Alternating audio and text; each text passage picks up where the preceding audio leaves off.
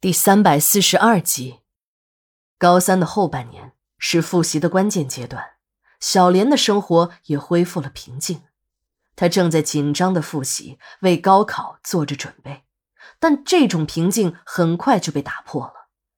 在小宁离开的几个月后，小莲意外的发现自己的肚子有了变化，慢慢的在变大，还有继续增大的趋势。小莲上过生理卫生课。他联想起了这几个月以来，每个月都让他烦心的那几天，一直都没来过。刚开始他还很庆幸，因为每个月的那几天，除了每天流血，那种湿漉漉、黏糊糊的感觉本来就已经很难受了。但更难受的是，这几天中不断的腹痛，有些时候都能从睡梦中疼醒。妈妈在这个时候总是安慰他，还叹着气说。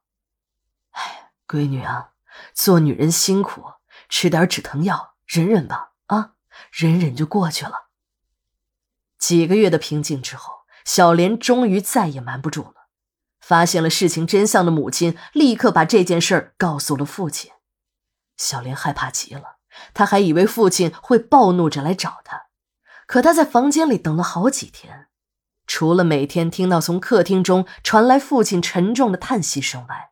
并没有他想象中的暴风雨般的责骂降临。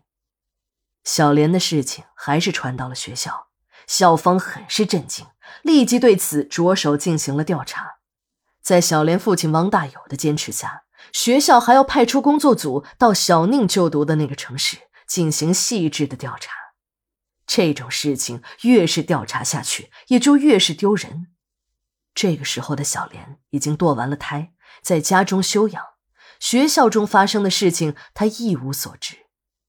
这时，一个人站了出来，他向学校承认这些事情都是他做的，主动申请处分、退学，离开了学校。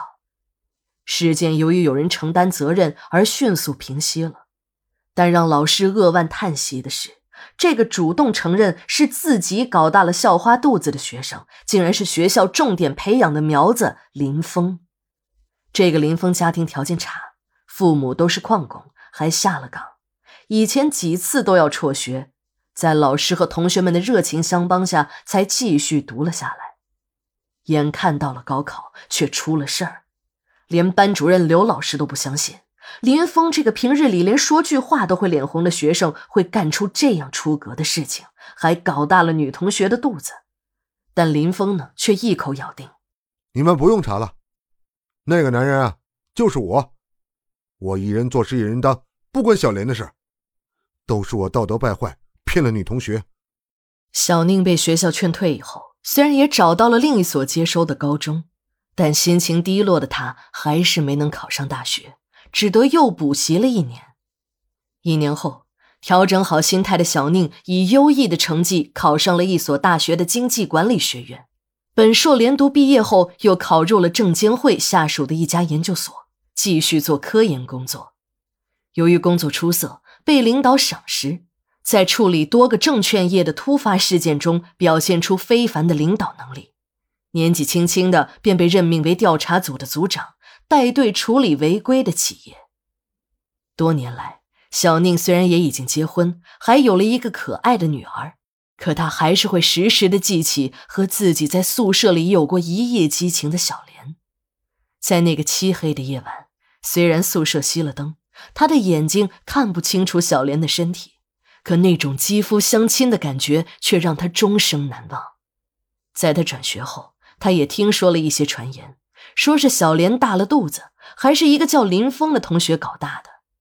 小宁有些不相信，在他的印象中。林峰既是自己的好友，也是一个特别正直的伙伴。这种事儿他是不会做出来的。他猜想，可能是自己招的事，林峰呢，只是为自己顶罪也说不定。